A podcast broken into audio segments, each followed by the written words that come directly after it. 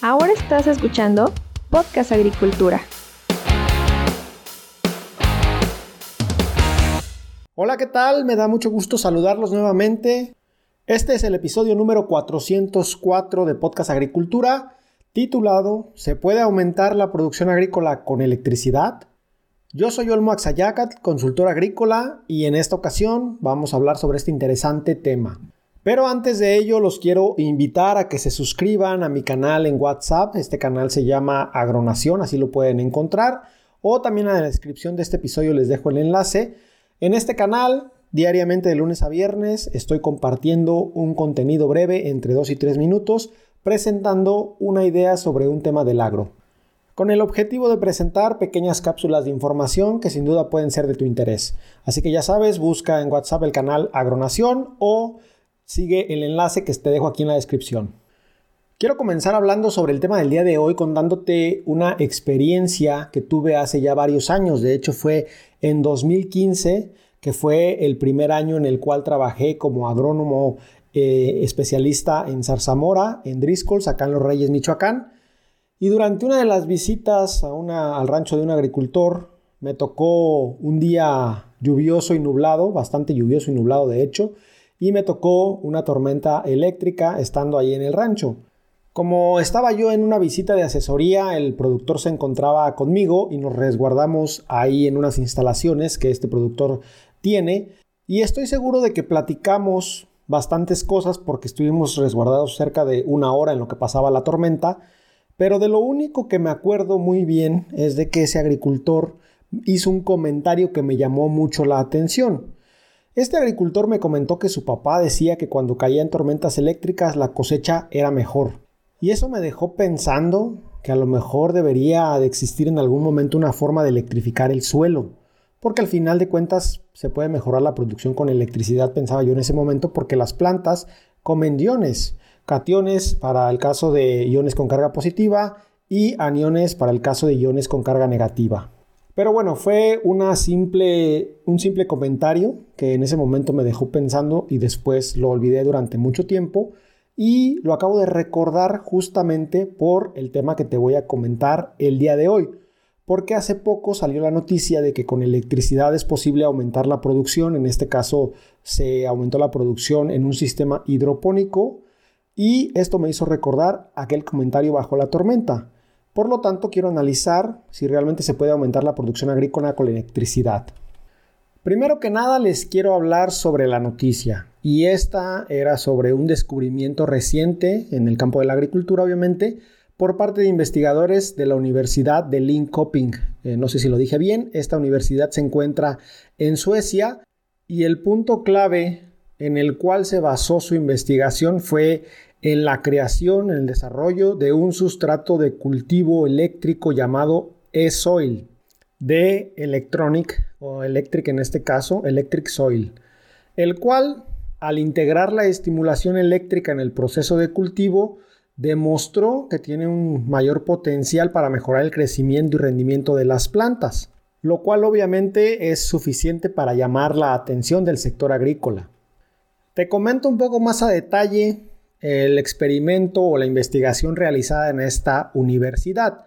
La clave de todo radica en el aumento sustancial de plantas de cebada cultivadas en este sustrato e-soil, las cuales experimentaron un aumento del 50% en su crecimiento en un periodo de tan solo 15 días. Es decir, en 15 días monitorearon las plántulas de cebada que estaban en este, en este sustrato e-soil y las que estaban, me imagino, en otro sustrato y encontraron justamente que con este sustrato que habían desarrollado podían obtener un crecimiento del 50% en la misma cantidad de tiempo. Y ya por sí solo este dato es bastante interesante, es muy significativo no solo por el porcentaje de incremento en la producción, sino también por el corto periodo en el que se logra, lo que indica una mejora importante en la eficiencia de este cultivo. Y bueno, ¿qué es el e-soil? Los investigadores lo describen como una innovación en el ámbito de los sustratos. Este sustrato está compuesto por celulosa, pero también tiene un polímero conductor llamado PEDOT PEDOT. Así se llama este polímero conductor que pues es la base del E-Soil. Y básicamente esta combinación de materiales que comprenden este sustrato pues proporciona una base para poder estimular eléctricamente a las raíces de las plantas. Y dado que estamos hablando de electricidad es importante precisar que E-Soil funciona con un bajo consumo de energía y no representa un peligro de alto voltaje, lo que lo hace seguro y sostenible para su uso en la agricultura. Lo más interesante de todo es que aunque ya se obtuvieron resultados experimentales, la realidad es que aún no se comprende completamente cuáles son los mecanismos biológicos implicados dentro de esta mejora en la producción. Los investigadores creen hasta este momento que la estimulación eléctrica afecta la forma en que las plántulas procesan el nitrógeno, haciéndolo de una manera más efectiva. Esto podría indicar que la aplicación de electricidad no solo incide en el crecimiento físico de las plantas, sino que también ah, afecta de manera positiva a su metabolismo, es decir, en la forma en la cual absorben y utilizan los nutrientes dentro de todos los tejidos de la planta, lo que podría tener implicaciones que son importantes para la mejora de la eficiencia nutricional y obviamente para mantener la salud general de las plantas, en este caso de los cultivos agrícolas. Y algo que es de destacar es que estamos hablando aquí obviamente de un sustrato y como todos nosotros sabemos la hidroponía ya de por sí es una técnica de producción altamente sustentable porque se menciona que en comparación con la producción convencional puede ahorrar hasta el 70-80% del agua por planta que se requiere. Obviamente esto depende del cultivo, depende del clima, depende de muchísimas otras cuestiones, pero en general la hidroponía ya es un sistema de producción que permite optimizar el uso de los recursos. Entonces, la combinación de e-soil con la producción hidropónica, es decir, utilizar este nuevo sustrato en la producción hidropónica, pues podría justamente marcar un antes y un después en la forma en la cual la hidroponía es sustentable y sostenible y en este caso pues obviamente este desarrollo podría llegar a potenciar todavía más el uso de la hidroponía.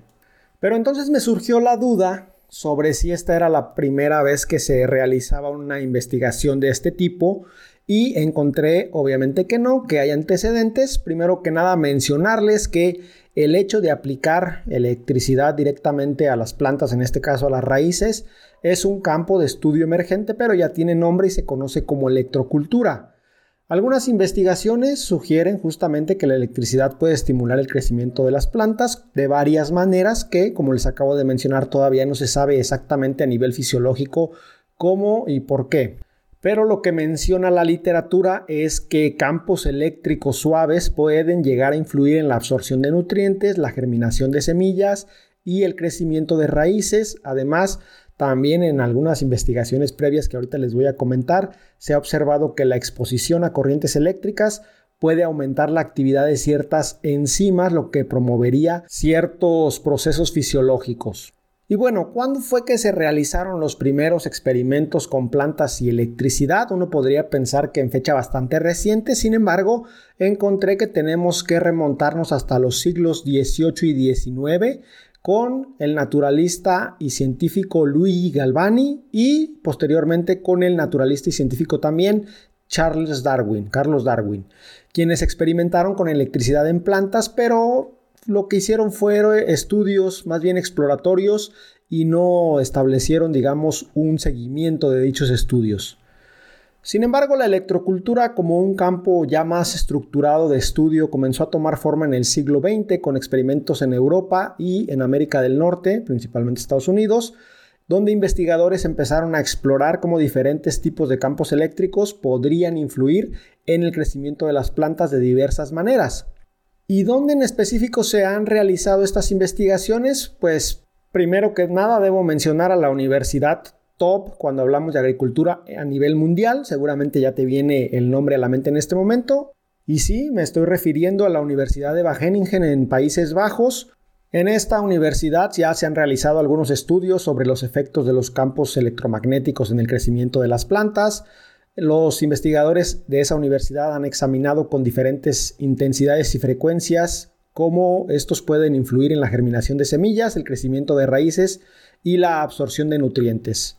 Luego también debo mencionar al MIT, al famoso MIT, el Instituto Tecnológico de Massachusetts, donde han explorado el uso de señales eléctricas también para estimular el crecimiento de las plantas y en específico para mejorar el tema o en este caso la eficiencia de la fotosíntesis. En este lugar los investigadores han experimentado con electrodos insertados en el suelo, en este caso en sustrato, y han estudiado cómo la corriente eléctrica afecta a las plantas pero a un nivel celular. Y también están los experimentos de la Universidad de Queensland, esto en Australia, donde los investigadores se han centrado en entender cómo la electricidad puede afectar directamente o indirectamente la absorción de agua y también de nutrientes, así como cuál es el impacto de ciertos campos electromagnéticos en la salud general de las plantas. Además, también han diversificado un poco al estudiar el papel de los campos eléctricos en la protección contra patógenos y en la estimulación del sistema inmunológico de las plantas.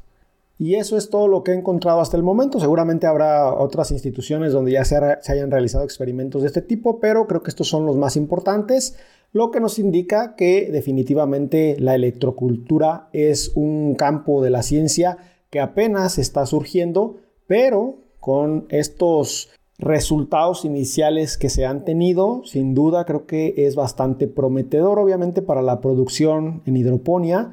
Algo que mencionan los investigadores es que sería mejor utilizar un sustrato a base de un polímero y de un biopolímero, como en este caso es el pedot y la celulosa, respectivamente, que utilizar un sustrato de origen mineral como la lana de roca, que es lo que contra lo que ellos están comparando. ¿Tiene esto o tendrá esto en algún momento de las siguientes décadas aplicación para la producción en suelo?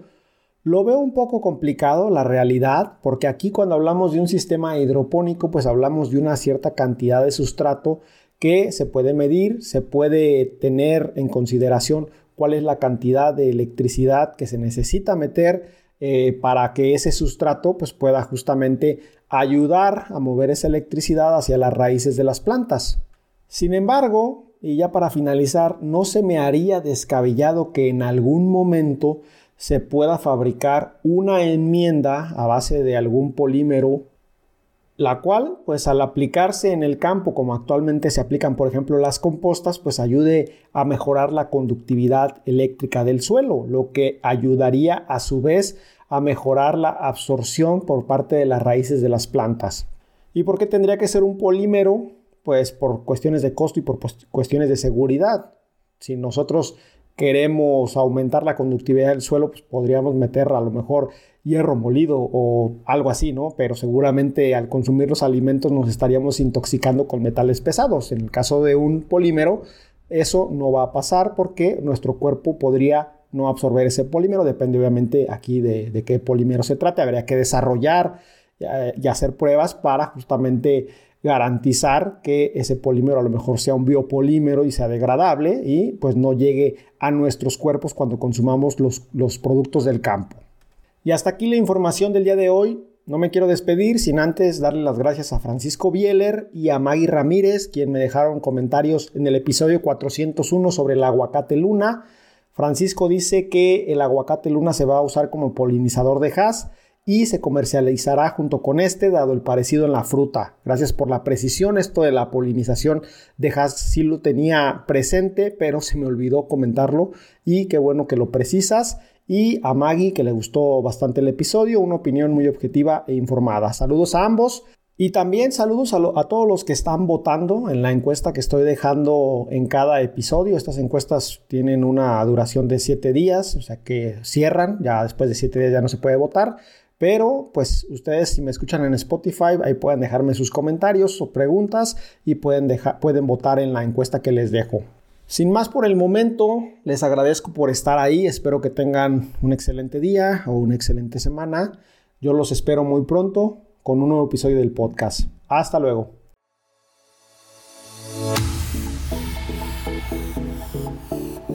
Hemos llegado al final de este episodio. Muchas gracias por escuchar Podcast Agricultura.